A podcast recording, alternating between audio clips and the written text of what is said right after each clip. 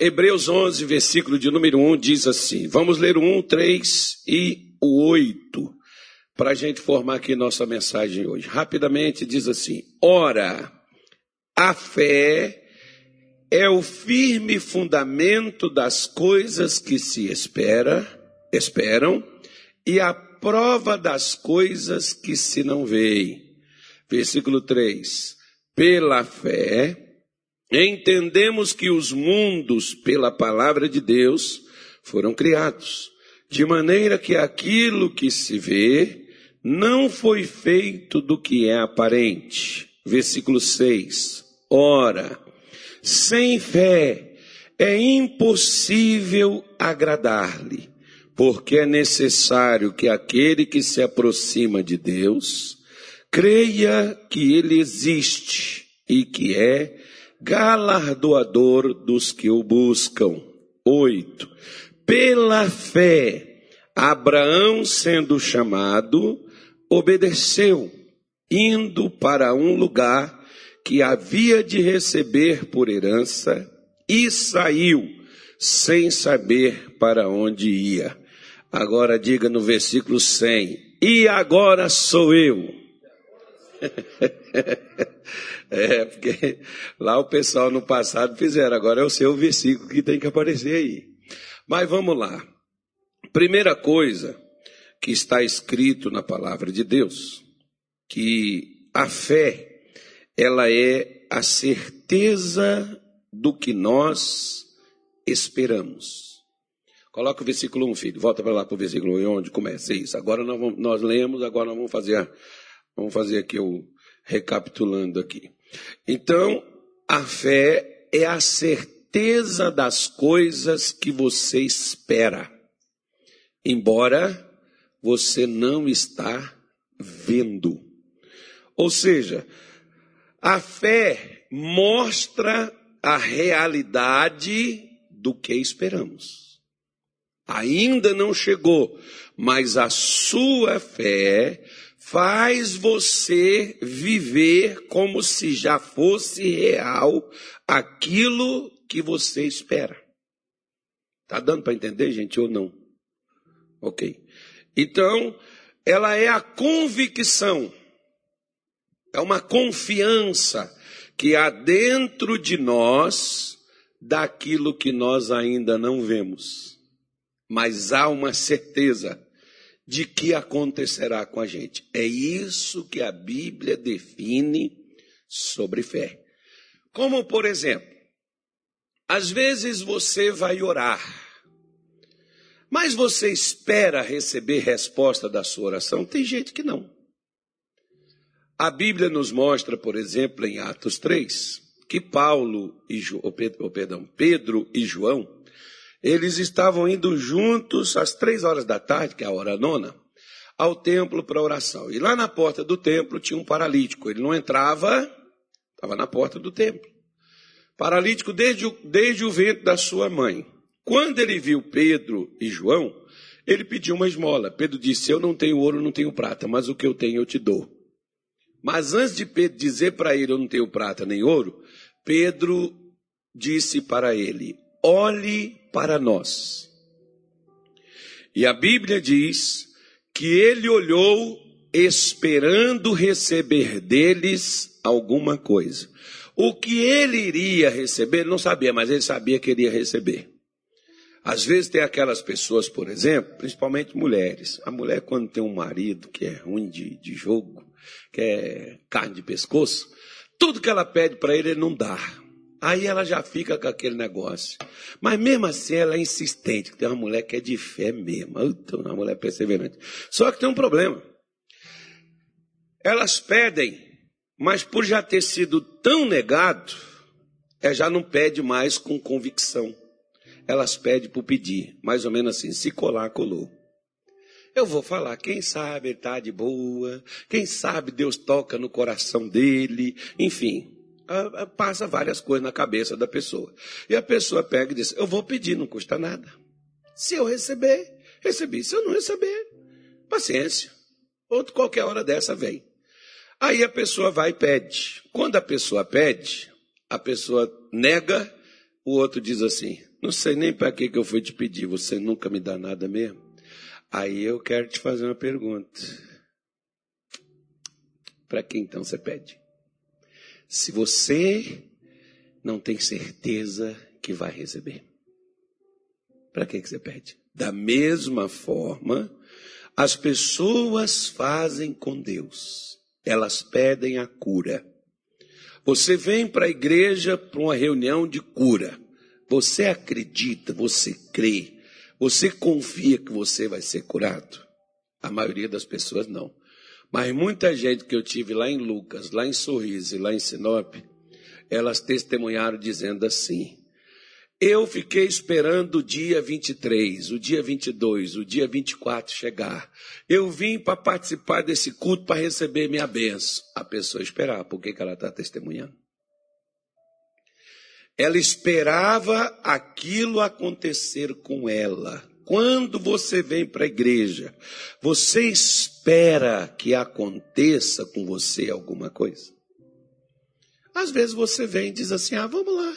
Se hoje for o meu dia, Deus vai fazer a obra. Vai não. Porque você não está esperando nada.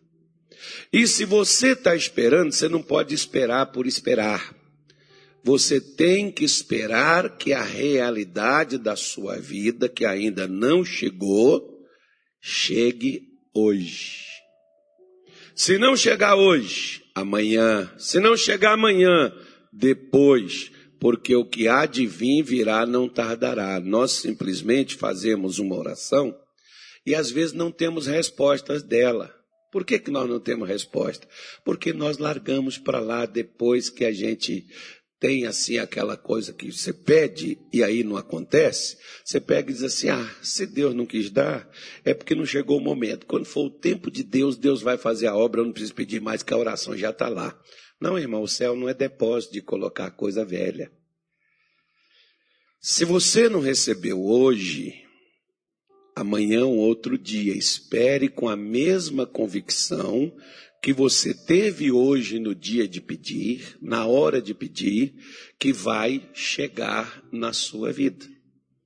Se você pede algo, por exemplo, num site confiável, numa loja aí do seu gosto, e que é confiável, alguém chega para você e diz assim: Fulano, e a sua televisão nova? Não, eu já pedi, está chegando. Eu já até comprei na, no tal lugar assim, assim, e está vindo. Hoje mesmo eu estava olhando, acompanhando o rastreamento, está em tal lugar, daqui a pouco está aqui em casa. A previsão é daqui dois, três dias. Você abre a boca e fala. Por que, que das coisas de Deus você não diz nada? Porque nem você tem certeza, embora você peça. Se alguém chega e diz assim: Olha, e o seu filho, porque você é estéreo, né?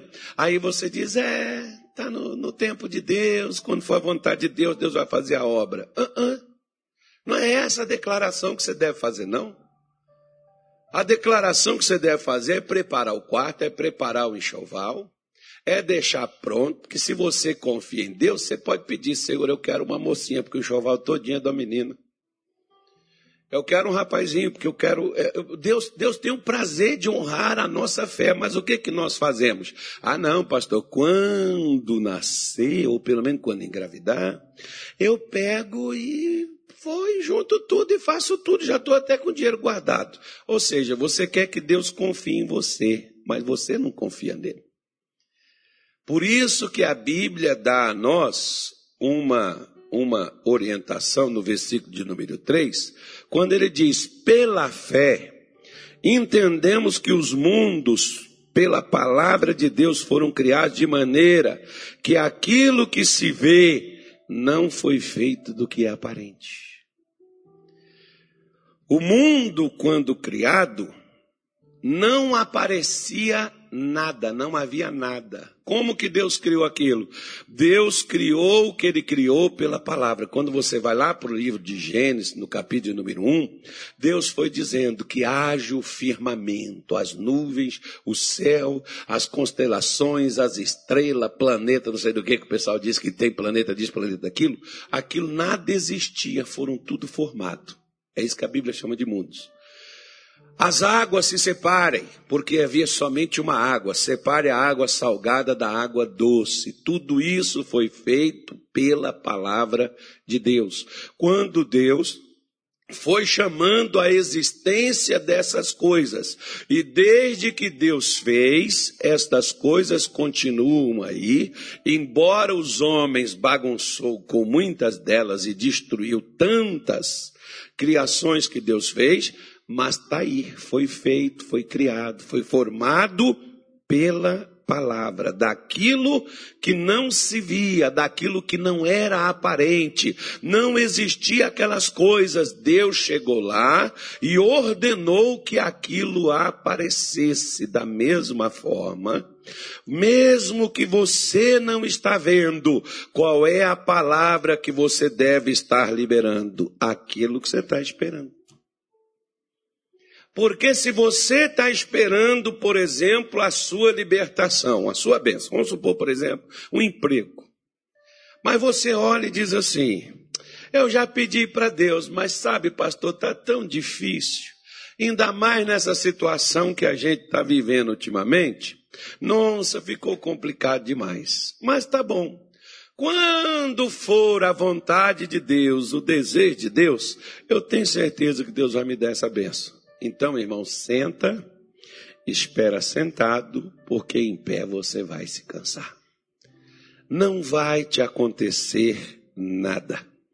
Se a palavra que sai da sua boca não é concernente aquilo que você está esperando, embora o que você está esperando não está aparente, mas o que, que você está esperando? Não, estou esperando isso, isso e isso. Mas cadê? Não tem nada aqui, eu não estou vendo nada. Não, mas é o que eu estou esperando, é o que vai acontecer. Aguarda um tempo e volte aqui e você vai ver o que, que aconteceu. Quando, por exemplo, eu estava lá em Minas Gerais e o pastor me mandou fazer reunião de prosperidade, eu tinha um sapato, uma calça e uma camisa. Quando eu fui para a igreja, eu até brinquei com o pessoal, eu gostava de vestir, como às vezes, de vez em quando eu saio daqui da igreja, eu estou aqui quinta-feira, eu visto uma camisa normal, uma camiseta, que a gente chama, né? Uma camiseta. Nem a camisa de, de coisa assim eu gosto de vestir, não. Minha mulher que diz que eu fico bonito, empacotado dessa forma. Então, para agradar ela, que está escrito na Bíblia, que o marido tem que fazer tudo para agradar a sua mulher, né? e a mulher também tem que fazer tudo para agradar o marido. Então, eu, eu aceito até botar um negócio desse aqui. Né? Então, porque ela diz que eu fico bonito. Então eu tenho que ficar bonito para ela, que para os outros eu não posso ficar. Aí ela diz que fica legal, que fica bom. Aí eu vou e visto. Né? Mas eu gosto de colocar uma camiseta, quinta-feira, por exemplo, ontem na juventude aqui, que eu fiz os jovens aqui, né? Bota uma camiseta, uma calça, jeans e um tênis. Nossa, tô, na, tô de boa. Né? Então, eu só tinha esse tipo de roupa quando eu fui para a igreja. Aí lá na igreja o pastor diz, irmão, tem que ser social. O dinheiro só deu para comprar a primeira peça. Então era uma calça marrom, uma camisa goiaba. Depois, no final, a camisa de goiaba não tinha mais nada. Ela estava virando uma cerola bem ralinha. É, o sapato já estava furando, que não tinha mais dinheiro para comprar mais não. Aí o pastor, para terminar com a minha aflição, chega para mim e manda eu pregar prosperidade. Eu virei para ele e falei, pastor, eu vou, eu faço, mas o senhor pode me ajudar com uma dúvida que eu tenho? Ele falou assim, qual é, irmão? Eu disse assim, na hora que eu estiver pregando sobre fé para o povo, e alguém me perguntar assim, irmão, se a pessoa tem fé, mas ela só tem uma roupa para ela vestir, o que corresponde? O pastor virou para mim e falou assim: Irmão, você acredita ou não acredita em Deus? Eu falei: Claro que eu creio, pastor. Então vai lá e prega. Eu falei: Mas voltando à pergunta. Ele foi me dizer assim: Responda para quem te disser, caso essa pessoa seja você, porque o pastor também não me reparava, eu não falei que era eu, tá, irmão? E eu não estava colocando roupa nova, na minha falta de fé, eu estava fazendo aquela colocação. Eu não estava colocando roupa nova para poder fazer a reunião, não era isso, eu não estava pedindo roupa, não. O que você teme vai te acontecer. Né? Então, ele diz: se alguém te perguntar, e se é para você, diga para a pessoa: volte amanhã e você vai ver o que, que Deus fez na minha vida. Responde na fé. Você não vai pregar, não é fé, porque para prosperar tem que ter fé, para curar tem que ter fé, para libertar tem que ter fé, não é para você vencer, você tem que ter fé. Você não vence porque você está lutando. Tem muita gente que luta, mas não vence nada, porque você só vence quando você está lutando na fé. Aí eu virei, deixa comigo. Fui lá fazer o primeiro culto de prosperidade que eu fui fazer, terminou o culto, veio uma irmãzinha. Ele disse assim, irmão, eu queria te fazer uma pergunta. Eu falei, pode falar, irmão. É assim, por que, que tem umas pessoas que falam tanto assim de Deus, que Deus liberta, que Deus cura, e elas estão doentes? Eu fui, expliquei para ela carinhosamente e tal. Aí quando ela falou assim, por que, que tem aquelas que pregam que Jesus prospera, mas a gente sempre elas com a mesma roupa? Irmão, eu não sei se aquela irmã, se era relação a mim, mas mas eu abri a minha fuzilaria. e já virei para a irmã e disse: Volta aqui amanhã e você vai ver o que, que Deus fez para mim. O pior, irmão, é que amanhã eu não tinha nada programado. Amanhã eu não tinha dinheiro nenhum para receber. Eu falei, lascou, porque eu já falei. Né? Eu já dei, já soltei a sentença. A irmã, não, irmão, não, não é nada disso, não. Não, não é relação, não é você. É porque a gente vê umas pessoas assim que fala, fala, fala, mas estão sempre a mesma coisa. Irmão, já soltei fogo na irmã. Queimou ela tudinho, coitada. E ela foi embora. Aí eu tô lá. Acabou o culto. Falei, Deus, e agora? Agora eu já liberei a palavra. Deus falou assim: agora vá dormir, porque agora é noite, a noite é para descansar. Amanhã é outro dia. Quando chegou de manhã, meu telefone tocou. Era o pastor da sede lá em Belo Horizonte. Irmão, pega, fala com o seu, seu pastor aí, que compra uma, uma, uma, uma passagem para você, eu quero você aqui hoje ainda. Falei, graças a Deus. Olha o escape. Peguei, Fui lá, pastor, olha, a mulher, o pastor mandou falar para o senhor me liberar, eu tenho que ir para Belo Horizonte agora resolver um problema para ele. Cheguei lá em Belo Horizonte, resolvi o problema dele. Aí ele foi e falou assim: vai lá em casa para você ver um negócio do chuveiro que eu trabalhava antes de eletricista, né? Eu já tinha parado, já tinha largado, já tinha um ano que eu não trabalhava, estava fazendo só a obra. E mas não ganhava nada. Não recebia nada, não. Porque hoje, se você for perguntar ao camarada, você quer vir fazer a obra, irmão? Já pergunta assim: quanto é que eu vou ganhar? Aí eu falo o mesmo que eu, cinco vezes mais. É, quanto é que o senhor ganha? Nada. Então você vai ficar cinco meses sem ganhar nada. Pelo menos. Não é, não é só um mês, não. Eu fiquei oito meses sem receber nada. Mas trabalhando. Aí o que, que aconteceu? Eu fui na casa dele. Quando eu cheguei lá na casa dele, eu fiz o serviço dele, ele falou comigo, quanto que é? Eu falei, nada não, pastor, não vou cobrar do senhor uma coisinha como essa, está resolvido o seu problema. Ele virou para mim e falou assim, irmão, Aguenta a mão aí, você já está aí no banheiro? Deixa eu pegar um negócio aqui para você. Ele pegou, foi lá dentro e veio com um terno na mão. Falou assim: Olha, eu fui ontem no shopping, mas comprei esse terno, mas ele não deu em mim. Deus nunca erra seu número, irmão. Ele sabe o nome do seu sapato, ele sabe o nome da sua calça, da sua camisa. Não precisa perguntar, não. Veste aí. Fui lá vestir. Nunca tinha vestido um terno na vida. Vesti aquele terno Certinho, irmão, certinho. Pera aí, tem umas camisas aqui também. Foi lá, pegou umas camisas. Me deu uma camisa para me vestir. Vesti a camisa. Certinho, irmão, certinho. Ele foi me deu seis camisas. O terno. Foi lá, pera aí, irmão, tem um sapato também que eu comprei, não deu em mim. Ele foi lá, pegou o sapato, comprei, certinho. Ele falou, pera aí que tem um preto também, era um marrom, agora tem um preto. Foi lá ver o sapato preto. Eu falei, tá bom, graças a Deus, muito obrigado, pastor. Deus abençoe o senhor. Agora eu tenho resposta para aquela irmã. Estou doido porque chega o culto da prosperidade. Aí ele mora perto da casa, morava perto da casa do meu irmão. O irmão já, já tinha algum tempo que eu não via ele. Falei, eu estou aqui perto, vou passar na casa dele, depois eu vou para a igreja de lá, eu vou me embora, que o ônibus era de madrugada. Fui, passei lá na casa do meu irmão para fazer uma hora, bater um papo com ele. Cheguei lá, conversei, conversei. Na hora que eu fui embora, ele falou: Carlos, espera aí. Eu fui no shopping, o povo que vai em shopping, irmão, eu não sei nem o que é shopping naquele tempo. Aí, por causa eu fui no shopping, comprei umas calças para mim, mas não deu certo. Veste ela para ver se dá em você. Foi lá vestir duas calças, novinhas, zerinha, era meu número, Deus não erra o número seu, de jeito nenhum. Aí eu volto, chego lá agora, lá na sede, o pastor vira para mim e diz assim: Quanto tempo você trabalhou lá na igreja sem receber nada? Oito meses. Bateu um gancho lá pro Rio, lá, falou, conversou, o pessoal mandou dar os oito meses que ele não recebeu, devolve para ele. Aí o pastor disse assim: quanto que é o seu trabalho que você fez aqui para mim? Eu falei: nada não, que eu não vou cobrar. Ele foi e falou: não, irmão, digno é o trabalhador do seu salário. Você resolveu um problema que eu tenho aqui, que eu chamei várias pessoas, não resolveu, então você tem que resolver. Eu falei: dá o que Deus tocar no seu coração, só daí, tá bom demais. Irmão, como Deus tocou no coração dele, que eu virei e falei assim: só tem certeza que é isso aqui, tudo aqui?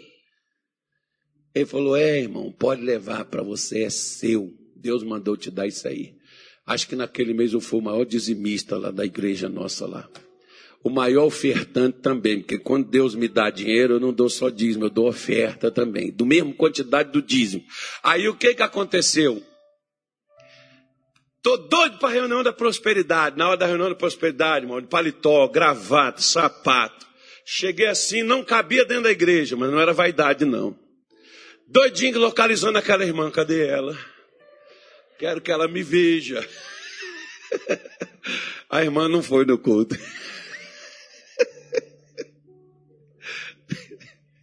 Queria que ela me visse. Né? O que é que Deus fez? Porque o que é que eu tinha que ter certeza? Que mesmo que eu não tinha nas minhas mãos, Deus iria trazer. Mas para Deus trazer, eu deveria tratar não como o futuro, mas como a realidade do dia presente. Se você não crer na palavra de Deus para viver a realidade do hoje, embora você só poderia viver isso daqui 10 anos, isso não é fé. Quando você acredita na palavra de Deus, você vive daquilo que ainda não é aparente, como se já tivesse na sua vida. É isso que a Bíblia chama de fé. Por isso, ele diz assim: de sorte, de sorte não, ora, sem fé é impossível agradar a Deus.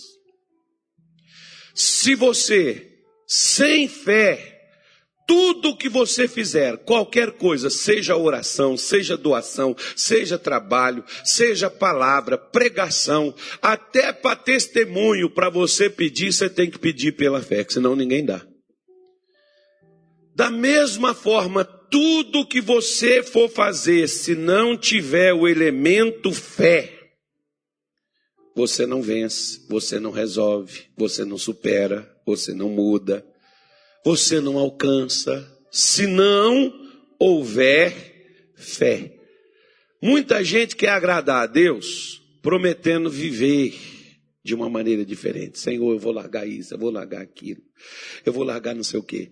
Às vezes você larga, mas não queria largar. Isso não é fé, irmão, isso é sacrifício de tolo. Fé é a convicção daquilo que você está esperando e que você ainda não tem em suas mãos. Mas você tem a certeza de que Deus irá fazer com você conforme o que ele te falou na sua palavra. Porque sem a fé você não agrada a Deus. E é necessário que você se aproxime de Deus e que você creia que ele exista, existe e que ele recompensa quando você se aproxima. Primeira coisa, para você se aproximar de Deus, você tem que confiar nele. Segunda coisa, para você receber a recompensa dele, você tem que crer que ele existe. Você já ouviu? Não. Talvez nenhum de nós aqui tenhamos visto Deus. Pode ser ter visto uma luz, pode ser ter visto alguma outra coisa, mas talvez Deus mesmo você nunca viu. Como é que você pode saber que existe algo se você nunca viu? Como que você pode afirmar que existe se você nunca viu? Por isso, Jesus tinha um discípulo chamado Tomé.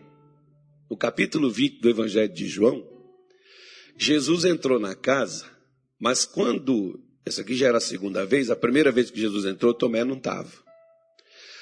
Aí, contaram para Tomé e Tomé falou assim: Não, eu não acredito de jeito nenhum se eu não vir aqui botar meu dedinho aqui. Eu, eu, eu, Tomé, também, Tomé também não viu que Jesus foi crucificado. O único discípulo que assistiu todo o martírio de Jesus foi João. Os outros tudo deram no pé. Né? Então estava lá. Mas Tomé sabia que João falou, ó, crucificaram ele. Tomé sabia que crucificação, como é que é que os caras faziam. Então ele sabia que Jesus tinha um buraco aqui e do lado aqui Jesus tinha um buraco que o soldado enfiou uma lança para comprovar se ele estava morto mesmo, para tirar ele da cruz. João contou, Tomé acreditou. É porque as pessoas às vezes acreditam na desgraça. As pessoas acreditam nas tragédias. As pessoas acreditam na, em tudo que não presta que os outros falam. Mas ela não acredita em coisa boa. Principalmente se for Deus que fala. Aí o que que aconteceu? Jesus entrou, Tomé diz: Não creio, só creio se eu estiver lá eu botar meu dedinho então. Aí, segunda vez, Jesus entrou, que eu estou falando com você, está lá no Evangelho de João, capítulo 20. Jesus entrou, quando Jesus entrou, disse para Tomé: Eis aqui as minhas mãos e o meu lado, põe aqui a tua mão. Tomé disse: Senhor meu e Deus meu, gente do céu, é Ele mesmo. Jesus virou e disse assim: Põe aqui a tua mão na minha mão e no meu lado e comprove. Não seja incrédulo, mas crente. Bem-aventurados é aqueles que não viram, mas creram. Olha a expressão de Jesus. Feliz é aquela pessoa que não viu, mas creu. Às vezes, muitas pessoas, por exemplo, que elas vêm na igreja para adorar a Deus, elas adoram porque elas entram no vácuo. Elas entram no ritmo. O pastor está cantando, os irmãos estão cantando, a pessoa entra naquilo. Mas ela não crê que aquele louvor atrai a presença de Deus. Ela não crê que Deus está ali, que Deus é real, que Deus está no meio, que Deus está recebendo, que Jesus está contente, que Jesus está passeando, fluindo no meio da igreja. Por isso ela entra dentro da igreja vazia, canta, mas volta vazia para casa. Não acontece nada. Não muda nada, mas ela participou de toda a cerimônia, ela participou de, de, deixa eu falar dessa forma, ritual. Porque a religião é um ritual, as pessoas vão lá, praticam o ritual e voltam para casa mais cansadas do que quando chegou, porque tinha que levantar a mão, abaixar, fazer não sei o que, andar, correr, puxar alguma coisa, carregar nas costas, que a religião ela te manda fazer as coisas. É a mesma coisa que nos cultos evangélicos. Né? O pastor manda pular, gritar, levanta a mão, levante sua mão para o céu. Né? Aí você levanta a mão, bursite, artrite. Ah, eu não posso levantar, não vou nem levantar esse negócio. Por que, que você não levanta? Porque você não crê que Jesus está ali, muito menos participando daquilo que você está fazendo. Quer ver? Mateus 28, abre aí na sua Bíblia, depois você volta para Hebreus. Deixa Hebreus marcado aí que eu vou voltar aí. Vou falar de Abraão ainda. Mateus 28.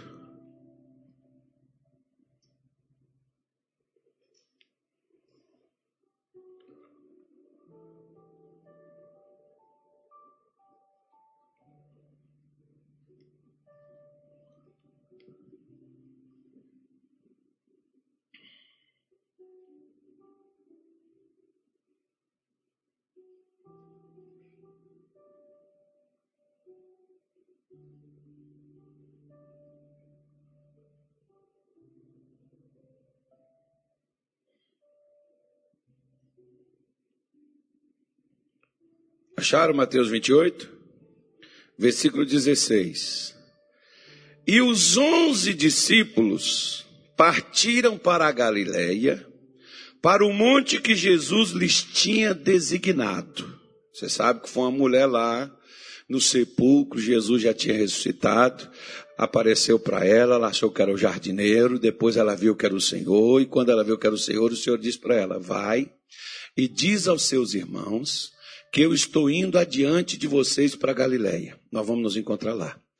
Os discípulos saíram de lá de Jerusalém, foram para Galiléia, e ao chegarem lá no lugar onde Jesus havia marcado o encontro, versículo 17 diz assim: E quando o viram, o adoraram, mas alguns, mas alguns, ainda bem que não disseram assim, mas um deles duvidou, não todos nós diríamos Tomé.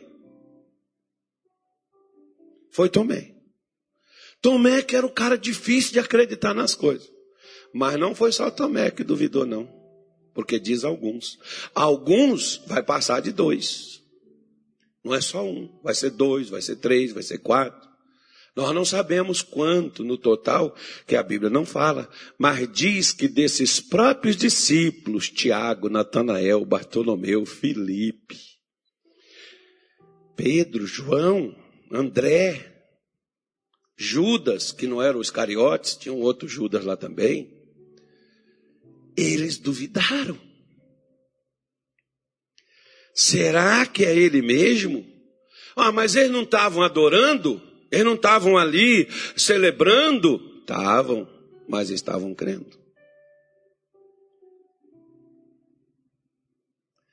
Você crê quando você canta um hino para Deus, que Deus está te ouvindo e que Deus está recebendo o seu culto? Ah, pastor, eu canto porque eu entro assim com todo mundo que está fazendo. Não faça isso não. Porque Jesus disse para Satanás: somente ao Senhor teu Deus adorarás, e só a Ele darás o seu culto. Eu não tenho coragem de orar se eu não tenho certeza que Deus vai me ouvir. Para que, que eu vou orar então? Fazer oração de tolo? Eu não tenho coragem de cantar se eu vou cantar e vou cantar para jogar no vazio. Não, eu vou cantar porque ainda que seja na minha voz, que não é lá essas coisas, mas Deus está recebendo o meu cântico, porque o meu cântico não sai da minha boca, sai do meu coração. É com o coração que você toca a Deus. Então eu estou celebrando diante dele, ele está aceitando o meu cântico, porque se ele aceita o meu cântico, ele aceita a minha pessoa na presença dele eu estou sendo recebido, eu estou sendo aceito, eu estou celebrando porque eu sei que aquilo dali está tocando o coração de Deus. Deus reclamou com o povo de Israel nos tempos do profeta Isaías, quando ele diz: Esse povo me honra com os lábios, o seu coração está longe de mim. Você canta para Deus, mas você não crê que ele te ouve. Isso é lábios perto e coração distante. Como é que eu posso fazer Deus ouvir meu coração? É quando eu canto pela fé. Hebreus 10, versículo de número 9, diz assim: olha, Hebreus não, perdão, é Romanos 10, versículo de número 9. Vamos ler o 9. Ele diz assim: tem um 8, é bom demais, né? tudo é bom. Né? Mas o 9 diz assim: A saber, se com a tua boca confessares ao Senhor Jesus, e em teu coração creres que Deus o ressuscitou dos mortos, serás, serás salvo. Versículo 10, vamos lá. Visto que com o coração se crê para a justiça e com a boca se faz confirmação ou afirmação ou confissão para a salvação. O meu coração crê, a minha boca fala. Por que, que eu não canto com devoção diante de Deus? Primeira coisa, eu não creio que Ele esteja me ouvindo.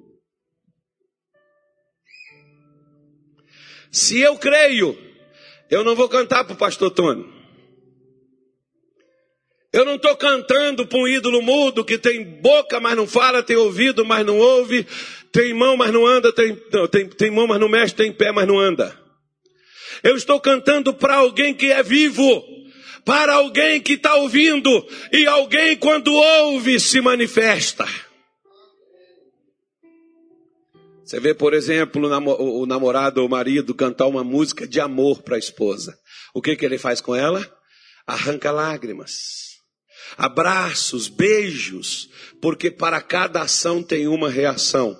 Então, quando você canta sabendo quem é que está te ouvindo, embora você não está vendo nada, você não está enxergando nada, mas Ele está ali, porque Ele diz: aonde estiver duas ou mais pessoas reunidas no meu nome, eu estarei no meio delas. Você sabe que Ele está aqui, mas você não vê, mas você canta porque você sabe que Ele te ouve. E quando Ele te ouve, Ele interage com você, Ele traz paz no seu coração, Ele traz força na sua vida, Ele traz cura no seu corpo, porque você está acreditando que Ele realmente está onde Ele diz que estaria quando você assim fizesse.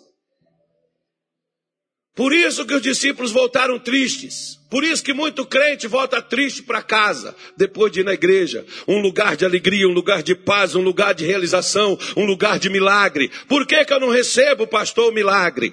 É. Aí eu te faço a pergunta. Você acredita que Deus está aqui? Se você não acredita, não adianta você cantar, orar, pedir oração. Você não crê. Porque a única coisa que me faz aproximar dele é a minha fé. E quando eu me aproximo dele, o que que acontece comigo? Ele disse: aquele que se aproxima tem que crer que ele existe, porque ele é galardor de quem o busca. Por que, que então Deus galardão é recompensa? Por que, que Deus não me recompensa? Por que, que então eu venho a Deus e Deus não faz nada? Ah, pastor, porque eu não mereço. Não, querido, esquece isso. Ah, porque não chegou o tempo. Esquece isso, irmão. Isso é burrice.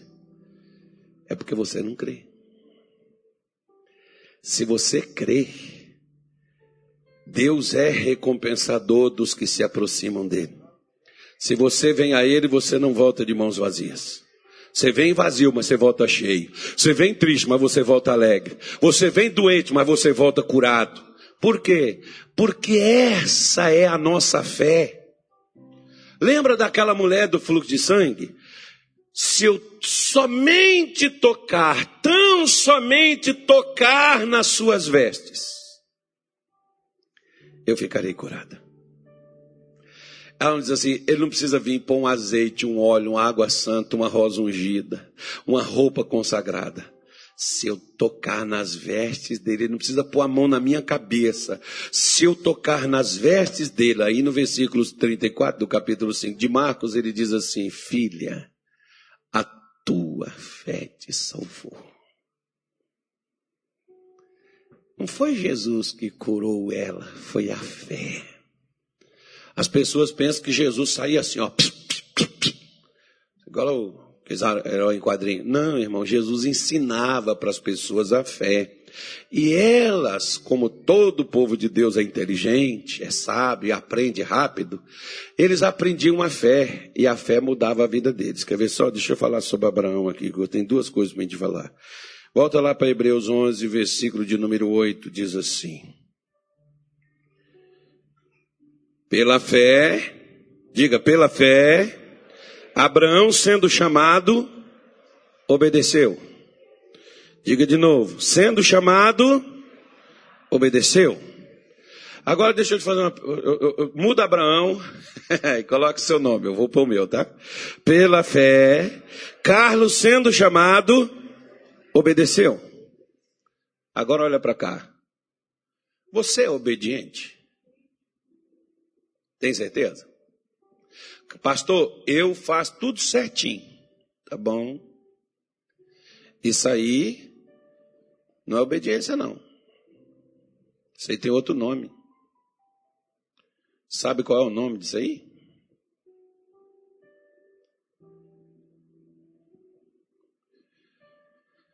Porque o que é obediência?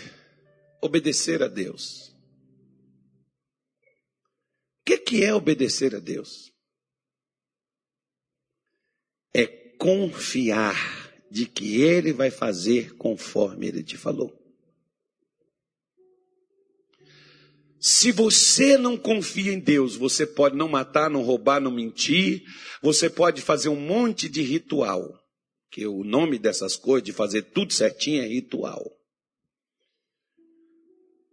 Você faz todo o ritual. Como o sujeito, por exemplo, que vai lá, né, consulta um espiritualista lá e faz tudo conforme o cidadão mandou, duas horas da madrugada, vai na beira da praia, abre um buraco, faz um negócio dentro da mata, faz tudo certinho. É um ritual. Quantos rituais a pessoa já fez? Não mudou nada. Então, dentro da igreja também tem um monte de rituais. As pessoas vão lá e fazem. Mas confia. Igual, por exemplo, pastor, eu dou o meu dízimo. Aquela irmã, por exemplo, confiou que pegar o dízimo do remédio que ela gastava todo mês, pegar o dízimo daquele remédio, daquele dinheiro que ela gastava tomando remédio, e, e trouxesse para a igreja, Deus a curaria. Ela fez. O que, que é isso? Ela está doente, ela está gastando com medicamento. E ela foi e fez.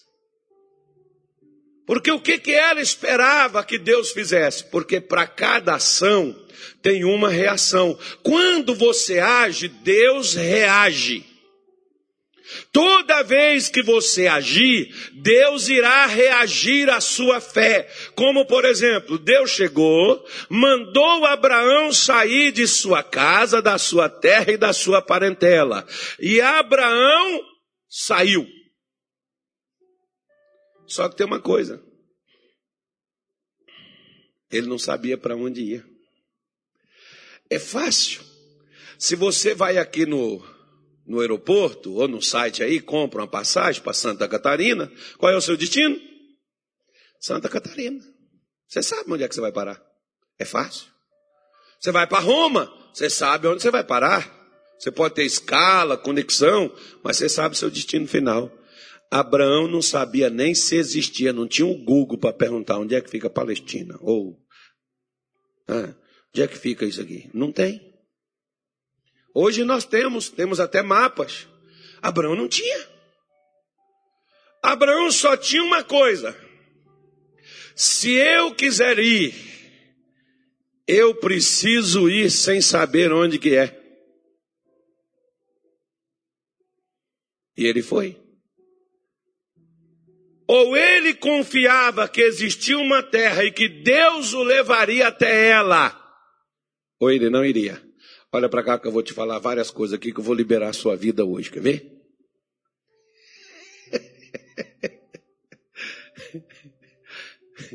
Tem gente, tem gente que às vezes vem falar comigo e ele diz assim, pastor, eu não sei o que eu faço. Eu digo, pelo menos você pode fazer três coisas.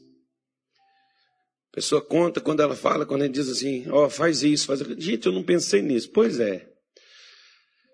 Então entenda o seguinte: Primeira coisa, se você, por exemplo, vai casar, ou quer casar, e você não sabe com quem casar, nem quando casar. Eu tenho uns conhecidos meu, até aqui nessa igreja mesmo, que estão esperando condições para casar. Na hora que eu tiver condições, eu vou casar. Cláudio, vem cá. O Cláudio um dia chegou comigo, eu falei assim, irmão, quando você tá, quanto tempo você está namorando com essa menina?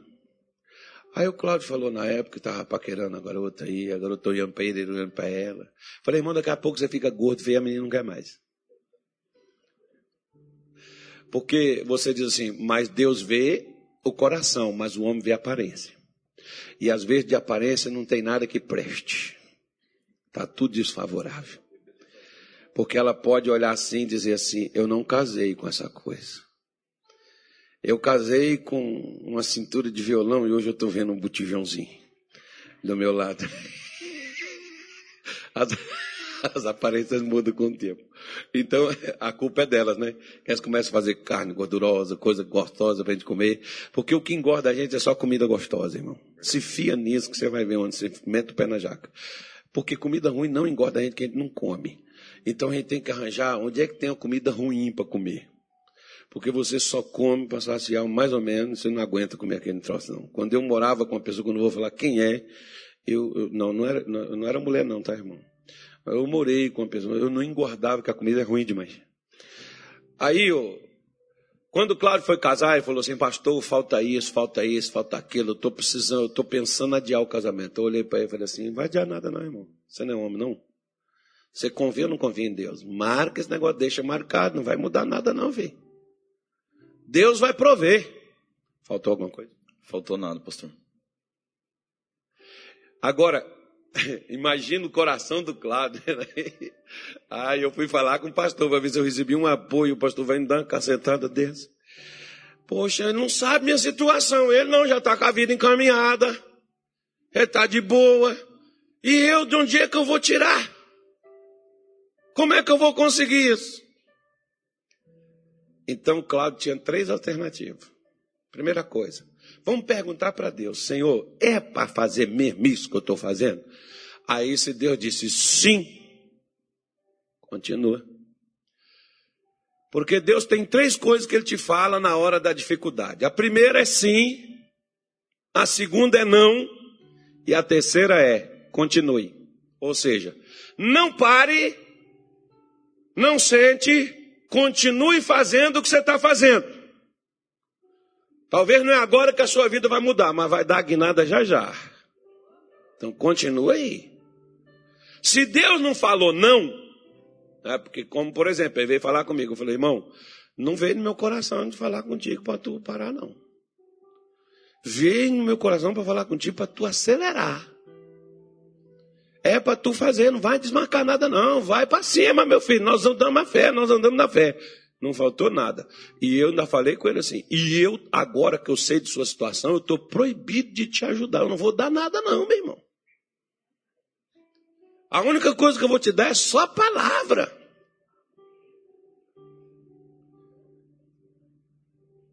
Lascou, poxa, o pastor podia pedir os irmãos na igreja, né? Ô irmão, o Cláudio aqui, nosso amigo, nosso irmão aqui, coitado. Vamos dar uma força para ele? Tem certeza que os irmãos me dariam uma oferta? Eu pagaria tudo. Precisou pedir alguém, depois ficar na mão dos outros e os outros tá ligando. Eu ajudei você quando você casou. Ele me contou uma coisa. O patrão da mãe dele ficou sabendo que o filho dela iria casar.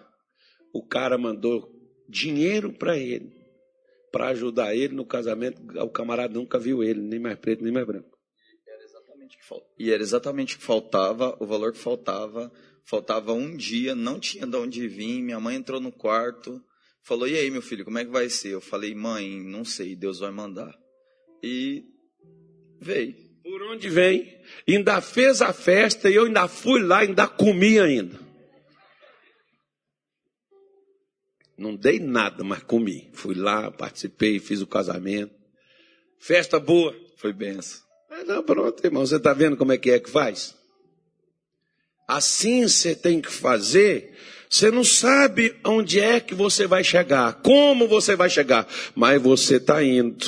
Onde que é? Quando chegar, Deus vai dizer, aí, pode parar aí. Isso é fé. Abraão não sabia, mas sendo chamado, obedeceu. Olha para cá. Lembra que eu te falei quando Deus me chamou e eu não ganhava nada? Mas eu obedeci. Eu larguei meu emprego.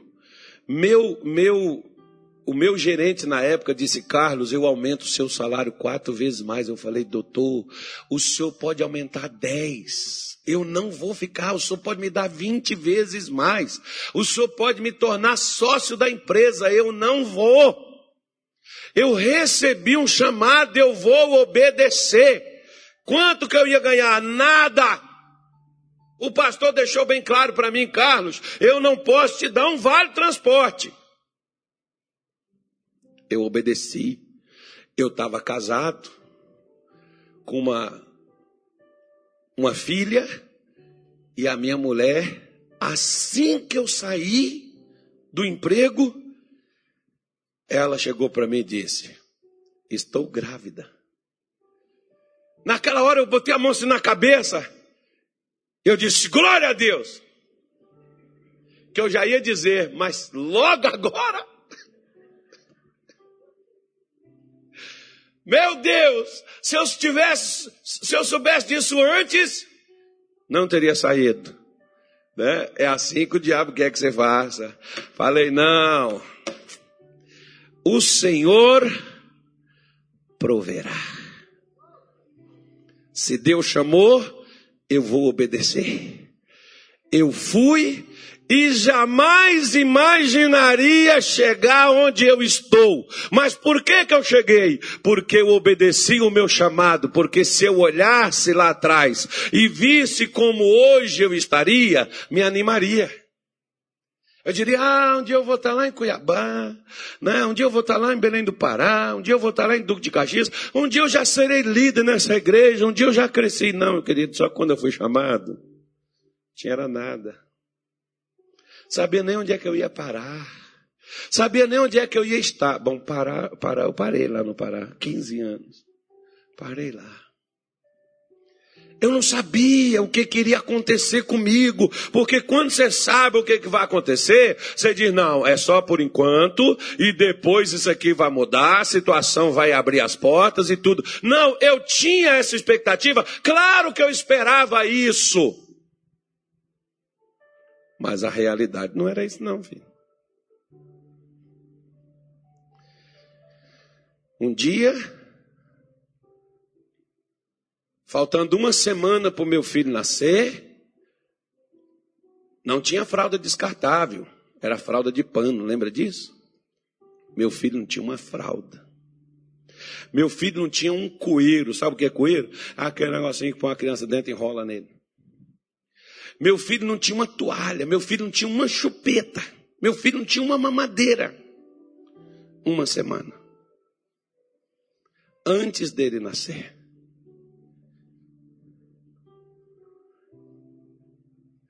Quem trabalhava lá em casa era a minha mulher, ela que sustentava a casa.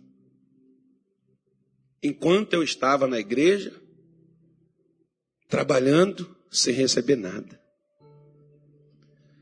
Mas faltando uma semana para o meu filho nascer, eu não pedi nada para ninguém, porque eu nunca pedi nada para os homens, mas peço para Deus. Na igreja eu peço oferta e peço dízimo, porque não é para mim. Para mim eu não peço nada para ninguém. Porque se Deus não é capaz de me sustentar, Ele não serve para ser meu Deus. Se ele não é capaz de cuidar de mim, então ele não merece ser confiável. E ele é confiável.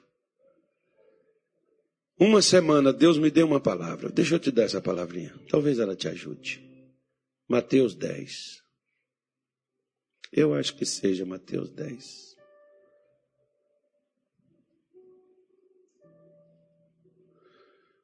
Olha o que, que Deus falou comigo. Eu estava lá no altar da igreja. Daqui a pouco minha mulher entra em trabalho de parto. Eu não tenho nada. Mas eu vou confiar, Senhor. E Deus me deu essa palavra, 10, 29 de Mateus. Não se vendem dois passarinhos por um ceitil, uma moeda, e nenhum deles cairá em terra sem a vontade de vosso Pai. Até mesmo os cabelos da vossa cabeça estão todos contados não temais, pois mais valei vós do que muitos passarinhos. Quando Deus me deu essa palavra, eu fechei a Bíblia e disse: Senhor, voltei outra vez para o caminho da fé. Eu vou confiar. Eu vou confiar. Uma semana antes, os obreiros da igreja fazem uma surpresa para minha mulher. Fizeram um chá de bebê. Juntaram os irmãos da igreja, queriam participar também. Parentes dos obreiros que não conheciam nem a gente, não sabia quem era.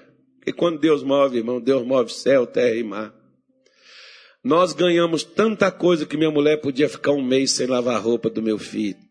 Ainda tinha roupa limpa para usar. Seus cabelos estão contados, nenhum cai se Deus não deixar. Se um passarinho tem um valor, muito mais tem o valor que Deus dá a você, acredite que Deus investiu em você um valor muito alto para você fracassar, para você se perder. Não foi ouro e nem foi prata, mas foi o precioso sangue de Cristo, como de um cordeiro imaculado com o qual fostes comprados. Então você tem valor. E Deus não deixa cair da sua cabeça nenhum cabelo. Então por que você não confia em Deus? Porque se você já está careca, é porque Deus quer você carequinha. Não tem problema você ser careca. Se você quiser colocar uma peruca, também não tem problema. Mas se cair um fio de cabelo, saiba que Deus não perdeu o controle, Ele ainda está no controle. Deus é confiável. Deus é confiável. Não temais, pois valeis mais vós do que muitos passarinhos. E às vezes tem passarinho, tem o tal do pintacilgo, por exemplo. Irmão do céu, o bichinho vadinha demais. Quando o bichinho canta, então, Deus o livre. Né? Tem, tem, tem carro, dá para comprar um apartamento com o dinheiro desse bichinho. Então, eu tenho valor. Como mais ou menos assim, quer ver? Olha só. Sua mão direita, 100 mil nela, você vende? À esquerda, 500 mil, tu vende? Como é que você fala que você não presta para nada? Um milhão. Então você tem valor.